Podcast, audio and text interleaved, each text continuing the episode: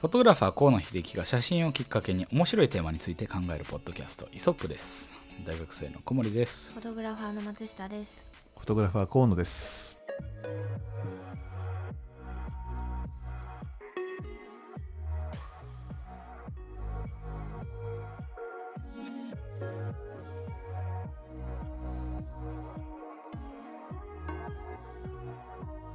4月30日第30回目の放送となります。いやー先月はごめんね本当に。すいませんもう。いや大大忙しで。そのねまあ時間がね全くないわけじゃないんだけど、要は事前に確定ができなかったっていうね。もうそうですし僕らとも日程が合わなかったりとかね。ねえまあするんでね皆さん忙しいからほら。うんごちゃごちゃしてましたね。ねえ。まあでもなんかそうずいぶんこうねあの鬼の犬間にじゃないけどね、羽ばたくこう鳥のようにこう 自由にやってた。大騒ぎしてましたけどうんうん楽しそうですすご僕らで。いや楽しませていただいきまねえ。あでもよかったと思うあれ。あそうですか、うん。なんかあのリスナーになってみました、うん、なんかたまにはこう逃げてみようかなみたいなね。なんかこう逆にほら聞く側に回って、えー学ぶっていうね。あそういうのもありかなっていうふうに思いますね、うん。全然違う畑の人から話を聞けて。ね面白かったといやなんかすいごい優しそうな人だったもねはやなんか僕らは友達として ただただ騒いでましたけど。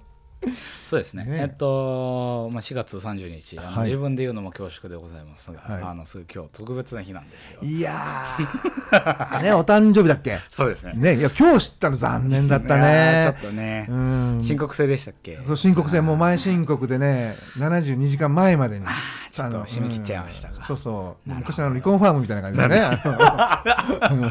どこから引っ張ってきてるの？そうしょうがないよねこれ、うんちょっとじゃあそこはまた、ね、オーバーブッキングでアウトみたいなアねな。んかでも4月って誕生日多くないですか？気のせいですか？めちゃめちゃ多いんですけあど僕のなんかうん知り合いが2021232525262728で29で僕が30です。めちゃめちゃ寄ってるんですよ。束ねてみんなでやっちゃった方がいいんじゃない？なんか。そうなんかね。ね あのおち祭りみたいに。自分の誕生日のインフレが起きそうで嫌だな。価値が。確かに。そう。価値が下がる。しかも大体ゴールデンウィーク当たっちゃって、うん。友達にはあの学校で会えないみたいなことがよくあるんですけど、ね。まあこのご時世あれですよね。また、うんあのーロックダウンというか、第4波？第四波で。第4波で非常事態宣う言、ん。どどうですか？なんか影響出てます？いやー出てる出てる。とにかくねやっぱり我々は大きなイベントにも関わることが多くて、うんうん。なのでそのイベントが中止になっちゃったらはいその日暇になりましたみたいな感じになっちゃってね、まあ笑ってこれ場合じゃないんだけど。もうねしょうがないよねこれね。あのあのなんつうの？国で決めちゃったことだからね。まあそうですね、しかもなんか大きな目的を考えるとまあしょうがないなってなる時もありますけどそれこそ大きな何でしたっけ？僕はプールが使えなくなったりとかそういろいろ。か えーみたいあなー。あのせっかく授業が少しずつオンキャンパスになり始めたと思ったらまた全部オンラインになっちゃったとか、やっぱ戻っちゃうんだ。戻っちゃいましたね完全に。いやまあ学校はね一番そういうのシビアになってると思うんですけどね。でもねこの2020年からくらいに入学した人とかなんかキャンパスライフが楽しめないって感じになったりしえ、ない、キャンパスライフとは何ぞやって感じです一周超えて。もうそうでしょ？そういう感じなので、あのーまあ大学のあり方もね学びのあり方もいろいろ変わってきてるとは思うんですけど、まあ、そういう中でもね、はい。あの勉強はしなきゃいけないし課題集中してね。もやんなきゃいけないと思いますし、うん。集中力っていうのが求められると思うんですけど、そうですよね。今月先月ですね。先月の、うん。先々月なんじゃな先い？先月かも。になるよね確かね。う先月ですね先月か。先月だ。うん。先月だ。もう時間の感覚もごちゃごちゃになってるんですけど、うん。自分もあの集中力について取り組んでましたけど、まあ言ったもののうん。って感じだったと思うんですけど、ええ。どどうでした？なんかややってみたりしました？いやあのねまあぼほら僕らチームと、うん、松下君チームあの、はい。読んでる本が違うんであの、まあ、表現の仕方は違うんだろうけどね、うん。まあ、みんな集中しようよっていうようなことなんだと思うんだけど 総じて言うと。まあやなんか僕らの読んだ本の中で一番面白かったのはそのねなんていうのマルチタスクとはシングルタスクのただのこうスイッチングであるっていうふうなところはなんかあのはいはいはい。うん結論っぽいところになってたんで、あだったらそのシングルのスイッチだったらスイッチングするのやめて1個ずつ片付けていったらどうだろうか、まあ、そのためにどうどう時間配分をしようかとかっていうふうにちょっとまあ知恵を使いましてですね、うんうんえー試してみたら、まあ、これがね片付く片付く。うん。意外に、うん、あの本は読んでよかったなっていうふうなのが僕の今のあ結論本当ですか、はい。よかったですね、うん。どうでした？松下さん。私も結構どちらかってたんですいろんなことが。はいはいで河野さんから見たらそうええ？って感じかもしれないですけど あのええ。私が読んだ方本の方にはそのウィルパワーを消費いかに消費しないかうんうんっていう感じだったのであの自分の中であれやんなきゃこれやんなきゃみたいなのを吐き出さずにそのままとどめてこれ終わったらあれややんなきゃみたいなのをやってたんですけどそうすると忘れてっちゃったりとかうん、うんうん。もう willpower を消費しまくってたんですよね。うん。とど、めておいてたので。なのでそれをノートに書き出してあのこれやんなきゃって思った時に書き出してもう忘れていいようにしてで忘れたらそのノート見返してあこれやってなかったみたいなのをするようにしたら自分の中では 前よりかはあの集中できてるようにはなったかうなと思います。改善が。あ改善が。ー。私的には1ミリ程度かもしれないですけど今のところっていうふうに思います。ね、明るい光が見えてきたっていうのは、いいですね。よかったですね、うん。まあ我々カメラマンだからね光ないといけないじゃない？確かにね。ごめんなさい気づきませんでしたそれは。ね。こういうのほらちょいちょい引っ掛けとかないとねまずいんですよ。逃してしまいましたが、ね。今チャンスを。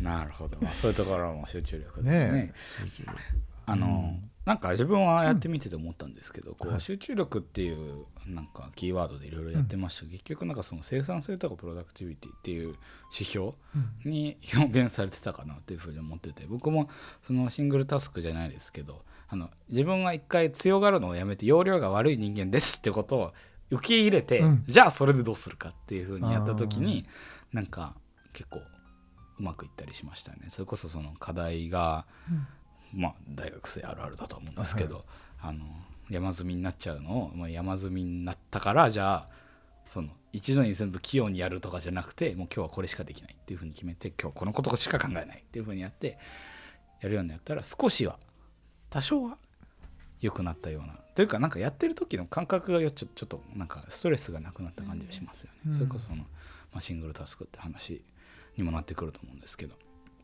あとはえっと水色？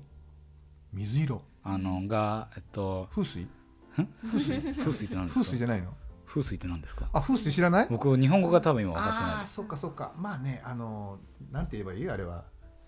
中国の。中国のなんかこう気を整えるっていうか。へえそそういう学問。風水。へ風水というそれ風水っていうのは学問なんだって。えてんてんてんてんてんって感じなんですか僕今調べてみます風水ってもの調べてみがあるんですかてへえあはまんないでねでもね、うんなんかそんなのあるんですかなんか聞いたことない例えばさ、あのー黄色いものを持つといいよとかさ黄色いお財布を持つとなんかいいよとかああのそのなんかパワーアイテム的なそうそうそうそうへえそれをあのそそれが場所だったり物だったり方角だったりっていうのはあはで風水っていう学問として、うん、あの実際に、まあ、いくつかの流派があるらしいんだけどうん。確立されてるっていうのはね、へえあるの、まあ、中国台湾とかに行くとねそこら辺がね非常にこう活発でううんだから金色のものをも置いとくとお金が貯まるとかね金運がアップするとか、そういうのがありますねあります。その、うん、そういったところから来てるそうよ、うん。でも風水風水ではなくなく。えっと ごめんごめん。水色はあのベベータ波でしたっけ？があの光の波長？うんとして、えっと、脳にこうすっきりさせるものがあるみたいなことで、えっと、僕はパソコンの裏の、なんていうんですか、えっと、ホームスクリーンというんですかね、はの色を水色にしてたりしてたんですけど意外となんかそうするとそのパソコンって結構ごちゃごちゃになるじゃないですか、うん。いろいろ。しかもなんか多分現代人としてこう結構何でもパソコンの中でやってる感じなのでこういうふうになんかすなんていうのゾーニングが少しできたことによってあ意外とこういうのもいいなと思ってたりしたんですけど。あそんなこと書いてなかったね僕たちの本にはね。本の違いですね。本の違いだね。そうですね。なんか他に、えっと、シングルタスクはまあ基本的にメインだったと思うんですけど、うん、こう細分化することによってまあ、さっき言ったみたいに自分の場合は容量が悪いっていうことを一旦受け入れるみたいな話とか、なんかその見見方がちょっと変わったなみたいなポイントであったりしました？そうね意外になんかうーんちょっとななんていうこう言い方は難しいんだけど複雑にこう考えてたなっていううん。うんふうなところがあってそれをもうちょっとこうね糸一本の中にこうなんていうのこううんうん。あのはめ込んでいけば実はあのなかな、えーシンプルで、うんうん。えー非常にあの生産性が上がるっていうか、うんうんうんまあ、そういうことなのにそれをこう複雑化していくことであとはまた重なっちゃったりとかねこれはまあマルチタスクというふうな我々は自分でそういうふうに錯覚してたんだけども、うん。なんかそれをやっぱり解消することでなんか全てがこう辻褄が合っていき,、ながらそその生産性も上がっていくっていうふうな感じに僕は思ったんだけどね。僕は他にあのポイントとしてなんかこれその本に書いてあったことかは分かんないんですけど、うん。あのタスクリストって使われてます、なんか。えーっとねそれはねあのこの本読む前から自分でやってた。ああそうなんだ、うん。さすが。す最近勘がいいシリーズ多いですね。感がしますなんか あれだねみたいな。いろいろ悟ってるらしいですけど、うん。なんかそのタスクリストもうん。タイプがいろいろあるじゃないですか、なんかアーカイブして処理したものは見えなくなっていく。なんかこう消えていくタイプのタスクリストと、あとあの消えたものに、えっと、完了したものにマークがつくやつと。多分ちょっと違うと思うんですけど、あの人の脳の構造頭の構造それぞれ違うと思うんですけど僕はなんかやっぱりあの悲観的にものを見てるのかよくよくわかんないんですけど、うん理由は、うんだけど消えるリストだとダメなんですよね。なんかそれに気づいてどんどんやることばっかり残っていくので永遠に終わんないじゃんみたいな感じがしてたんですけどそれを終わったものも見えるようにしてみたんですね。でうん。めちゃめちゃぐちゃぐちゃするんですけど終わったものは下に回してばこうなんていうの、えっと、線を引くうん。みたいな風にやったらあこれもできてるじゃんあれもできてるじゃんみたいな。でだんだん自分の調子に乗せるみたいなうん。方法を使ったらすごい進みました。ええ俺ね性格的にねダメなのよ。だから僕は仕事の仕事なんかでねよく来るのが、まあ、まあメールが来るでしょ、うんメールが来てそのそれが終わるまでは完了するまではその、えっと、受信箱に残しておくんだけど、うん終わった端からもう全部ゴミ箱に入れていくの。うん実は。え残んないってことですか？そこのそこの場所そこの場所には残さないよ。うにしてるのそのあのアプリアプリ上ではね。だけど怖いでしょ？後で言った言わないとかになるじゃないですか、だから別なあのアドレスに全部転送されるようにしてそこでアーカイブは取ってあるんだけど自分の PC 上では全くもうもう見えなくて消えもう消えて全部終わったことだから。前だけを向いていられるようにしたいなっていうふうにしてやってるやってるの。なるほど。うん、だからここのメールそのメールの受信ボックスが綺麗になった段階で今やることは何もないっていう返す返事もいらないし。初めて見ました。すごいな。っていうふうにやってたのよ、へえ。うんやってるのよ今も、なるほど。うん、あそう。逆真逆ですね。真逆なそうそう真逆。でも確かに見えるっていうことは確認できるから終わったことが確認できるっていうのはすごく大きな安心感になるなっていうふうには思ったんだけど、うんうん。それをもう見てる自分が嫌だからえあのどんだけ残ってんのやらなきゃいけないこといやこれとこれとこれとこれとこれっていうふうにしてこう、ね、メールのこうメールにこう出てくるじゃない、うん。こんな何時何分にこう誰からのメール。でこれが全部例えば終わっねそれが処理できてれば片っ端からゴミ箱にこう捨てていってしまえばそこのメールボックスには何もない状況ができるじゃないなるですか。ほどねうん。へえ。いいですね。そういう工夫ってなんかしてたりしますか？いや私も小森くん派で 小森主義。はい。あのー消えてくっていうのがに苦手苦手っていうか不安になっちゃって、うんあのやったこれをやったこれやったっていうのがちゃんと分かるようになってないと記憶もなくなっちゃうんですよね。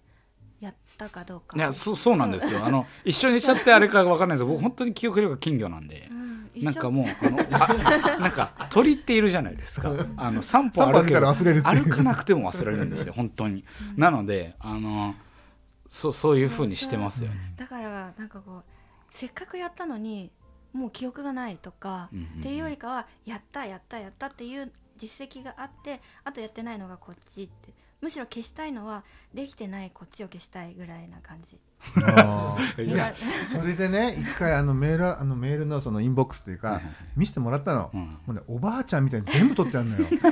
ででも逆にそれがねこううんうんうん。後先してくると、うんうん。な何が今できあの終わってて何が終わってないのかが分かんない状況だったりするから、うん。で僕が提案したのは僕はごその削除した時にゴミ箱にこう、ね、ダストボックスの方に移動するでしょ？あれさも消しちゃうタイプなんですよ。なんだけど松下君、ね、このメールって今ここで削除してもゴミ箱の方に移動するからゴミ箱さえ消さなければ残ってるでしょと。だから終わったものはゴミ箱を見てあこれ終わってるんだって思えばいいじゃん。で、おね、そのインボックスの中にはあるのはまだ終わってないもの未完了のものっていうふうに分けた方が仕分けをした方がいいよってことはこの今回この本を読む前からね言ってたんですよ。へえ。さすがで僕はそのゴミ箱に入っている、入って残ってるのも嫌なのよ。終わってるものなんでいつまでもこれっていう。だけど心配があるものこれ後でもしかしたら言った言わないになるかなとかね。例えばなんかもしかしたら揉めちゃうかもっていうものは逆に別なこうねアーカイブボックスに入れ入れておいて、うん。絶対もうこれは後から蒸し返すことがないであろうっていうものは全てもう削除しちゃうっていうう、ん。やり方をしてるんですなるほど。あでもそのメールっていうなんかその内容柄的には関係あるかもしれないですよね。そうね。なんかそれこそあの自分すごい極度の心配性プラスあの忘れっぽいプラスメンタルの情緒不安定みたいなすっげえコンビネーションなんで。ここ兄弟みたいな。ねそうそう。うん意外と兄弟説出てき うちますの松下君とでそれをもって容量が悪いんですよ。なのでそうもうもう究極のパターンで、でそういう意味ではあのウィルパワーの話があったと思うんですけど、うん。なんかその戻っていやもしかしたらもうすでに終わってることがもうちょっと改良できちゃうね。完璧主義なんですよね。変なところで、うん。すっごいこだわっちゃうので。だからそのこれはもう終わったっていうふうにもう自分に見せつけて、そのさっき貯めるリストじゃないですけど、だからもうこのことは考えない。で今日はもうこの残ってるものだけ処理して明日もう一回、まあ、どうしてもなら考え直していいけどその要は、えっと、本にも書いてあったようにそのなんていうのかな。頭の中のデスクスペースをできるだけきれいにするっていう意味で書き出してます。だからもしかしたらやってることは方向が逆で似てんのかなっていう気はしますよね。僕はもうそのおそらく後ろに振り返って見ることもないものだと思うのね。だからものに関してはもうもうここからもう消してここを空にしてしまおうと。うんうん。また何か見返さなきゃいけないものとかが入ってくるであろうからこの後に。うんだからもうこの常にこのダストボックスとインボックスに関してはそこで仕分けをして、うん。インボックスに入ってるものはもう極力完全に処理をしてダストボックスに送り、うんダストボックスを空にするタイミングであやばいかなこれっていうのは残してアーカイブしておきつつ他はもう全部削除してもう一切ななかったことにしちゃうっていう。それすごいいいかもしれないですよね。なんかうん。今思ったようになんか僕はそのもともとあの全然几帳面な人間じゃないので、あのいろいろこう後ろを全く見ない人間だったんですけど それによって、まあ、ここ数年いろんなホラー体験をしてしまって あの極度の心配性になるっていう二重人格を作り上げてしまって、うん。まあ、だからそこはあれですけど、まあ、あの意外とやってることは似てるかもしれない似てるかもしれない。ただただただでもまあ、ね、その社会人としてというか、うん。まああの 大人の対応はしなきゃいけないんで。だから全く見ないでいいようにあのメールは全部同じところに送るようにしてるんですよ。うん。後から探せば探せるキーワード検索できるじゃないですか。うん。例えば G メール一つ、えーじゃあなんだろう、えーね宝箱って作っといてそこにんもう受けるメールから送るメールまで全部そこに入れるようにしてで困ったらそこに行けるようにしとけば、あの基本的にはもうそれはもう見えないものとしてなるほど。置いといて自分の整理の仕方でもうダストボックスはもう捨てる。とにかく捨てる捨てていく。なるほどなインボックスはねこう消化していく消化していくっていうふうにしてやっておけばいいかななんいいですね。それが作業面ですね、うん。僕はもう一つその根本的にすごい大きな違いを生んだのは、えっと、ソーシャルメディアを消したんですよ。あのインスタグラムと,、うん。えっと TikTok まああんま使われてるか知らないですけど 僕のあの場合は TikTok、インスタグラムで、えっと、Twitter とかを全部消してましたね。LINE だけ残すって感じだったんですけど。今それ流行りだもんね。そうそうですね。な SNS の整理ってね。そうそうですね。その流れになんかこの回のおかげで一足先に入れた感じで。最初なんかそれこそあ自分インスタグラムやってない偉い偉いみたいな感じだったんですけど、うん。別になんていうの我慢してるわけじゃないんですよね。あの一応ブラウザでは開けるようにしててだからその必要な連絡とかはそこでできるようにしてっていう感じだったんですけど。だから自分はこう意識高い系なつもりでそれこそそのインスタグラムとかツイッターとかもなんかそのあの有益な情報をフォローしてるあのフォフォローできなんかフォローアップできるようにあのそういうななんか自分はこんなくだらないもんなんか見てないとか思ってたんですけど案外くだらないもの見てたなってことに やめてから気づき。うん。でさ頭がクリアなんですよね。それこそ電車の時間とかすごい長いんですけど、まあ、先ほど言ったみたいに容量いい人間のふりをやめてもう本読むとか、うん。あのもう時間かかるんだからそこを使ってとかいうふうにやるようにしたらまあ落ち着きましたね。ああそう、へだえもしかしたら僕ら世代の人意外ともう SNS 消す。っ毒されてるからね。ていうだけでもすっごい変わるかもしれないです、うん。それはすごい思いました。確かにね。もともとあまりもしかしたらそういう依存みたいなのはなかったかもしれないんで。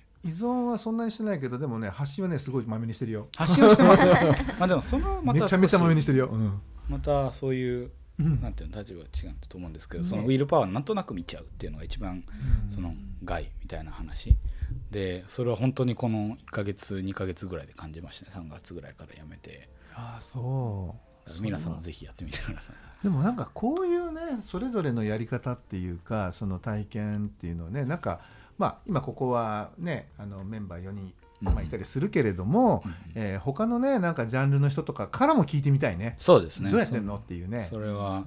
多分今みんな多分このここの時期すごい考えるテーマだと思うんで、そうだよ。だから俺ねめっちゃめちゃ忙しいサラリーマンの人どうしてんだろうっていうの聞いてみたい。確かそのメールの整理法とか。にもう忙しいの代名詞ですもんね、うん。彼らなんか世界的にそういう絵ができてますもんね、うん。日本のサラリーマンって。ただまだね今ほら僕らもそういう、まあ、今回ねその本を読むことで、なるほどスイッチングなんだなっていうふうに、いい気づかされたんだけどまだ多分ねそれを知らないサラリーマンの方たちはいやマルチタスクこそ日本の宝みたいに思ってね、うん何本ものこうラインを紡ぎながらね仕事してる人いると思うんですよ。そういう人たちのその溢れるようなあのメールをねどうさばいてるのかって、ね、見てみたいなねですよね思うよね。だから忙しい人連れてきて。見つかるかな？忙しい人スカウティングしますか、うん。わかりました、はい、というわけで、えっと、長くなりましたがあの集中力の振り返りを、えーしてみました。皆さんもやってみて何か感じたことあったらぜひシェアしてみてください。引き続き、えー新しいテーマを私たちは探してまた来月から新しい、えー睡眠についてのあの話があると思うのでそこもまた楽しみにして来週から聞いていただければと思います、えー、4月は集中力の回振り返りで締めくくりたいと思います、お疲れ様でした、はい、はい、ありがとうございました。